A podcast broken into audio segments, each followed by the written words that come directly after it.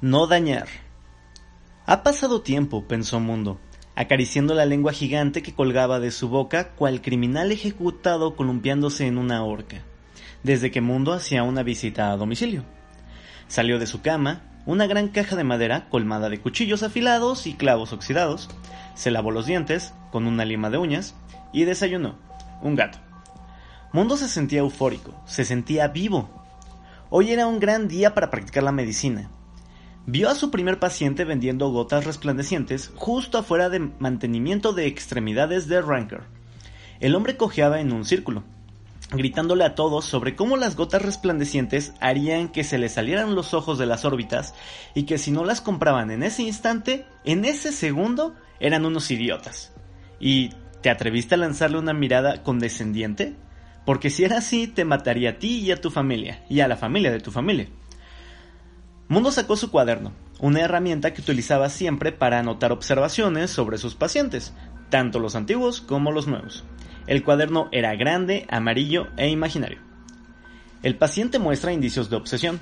Hubiera escrito Mundo de no ser porque solo había trazado garabatos en el aire con un dedo carnoso. Posible infección en el sistema nervioso vía virus craneal hubiera escrito si fuera capaz de un pensamiento multisilábico. Mundo curar bien cabeza y carota de afectado, se dijo a sí mismo. Rank estaba por empacar sus gotas resplandecientes y dirigirse a casa. Necesitaba zapatos nuevos. Los que tenía le rozaban los pies cuando caminaba y al final de un largo día de trabajo no se había ganado la piel suave de unas anguilas grises.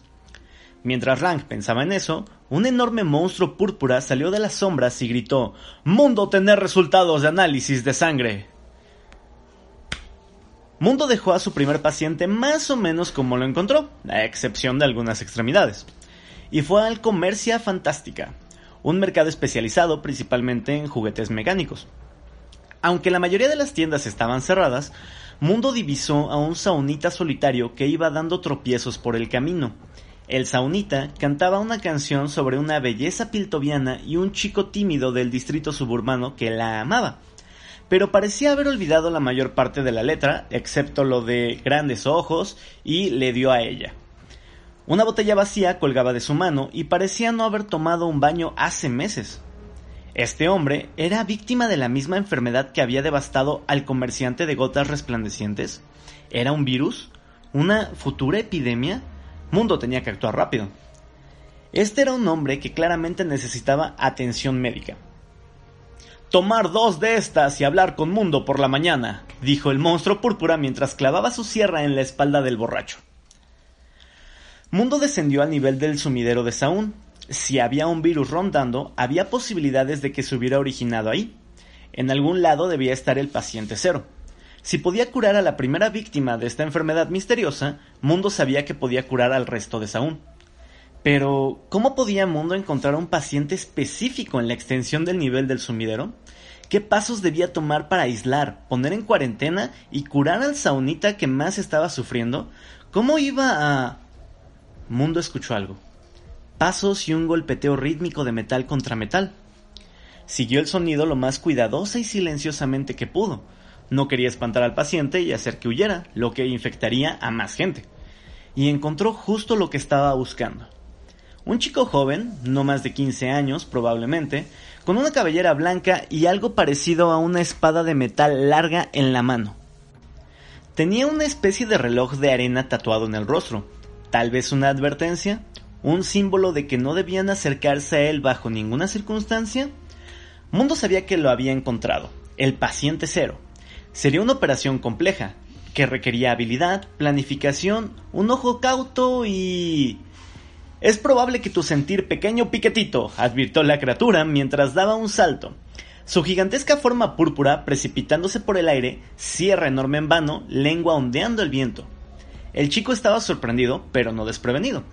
Cualquiera que anduviera en el sumidero sabía que tenía que estar preparado para los problemas, y el chico había tenido tiempo de sobra para prepararse nada más que tiempo, de hecho. No había duda, era un paciente problemático. Se rehusaba a contestar las preguntas de Mundo acerca de sus antecedentes médicos y constantemente evadía los intentos de Mundo para que tomara su medicina.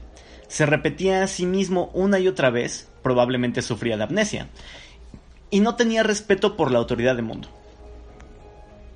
Los dos riñeron por la enfermedad del niño durante lo que parecieron horas. Mundo explicó lo que pensaba eran los puntos destacados sobre el mérito del tratamiento, pero el chico evadió todos los intentos de Mundo por ayudarlo. Mundo se cansó de discutir con el chico. Hizo un intento final de aplicar el tratamiento, empuñando el bisturí de precisión con la destreza de un duelista de Demacia. Las palabras de su juramento médico, Mundo arreglarlo todo, Mundo hacer medicina muy fuerte, rondaban su mente una y otra vez. Su deseo por curar al chico lo llenó de propósito y determinación. Golpeó con toda su fuerza. El tratamiento fue un éxito.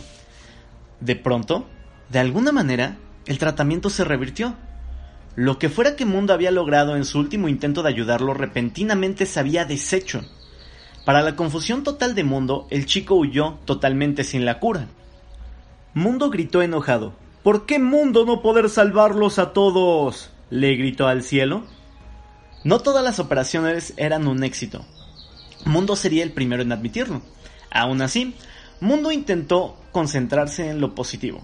Dejando de lado al paciente más reciente, Mundo había ayudado a mucha gente. Había tenido una jornada de trabajo completa y era momento de descansar. Con el sol en ascenso, Mundo se fue a su casa y se metió en la cama. ¿Quién sabe qué traería la mañana? Otro paciente al que ayudar, otra epidemia que detener. El trabajo de un doctor nunca termina.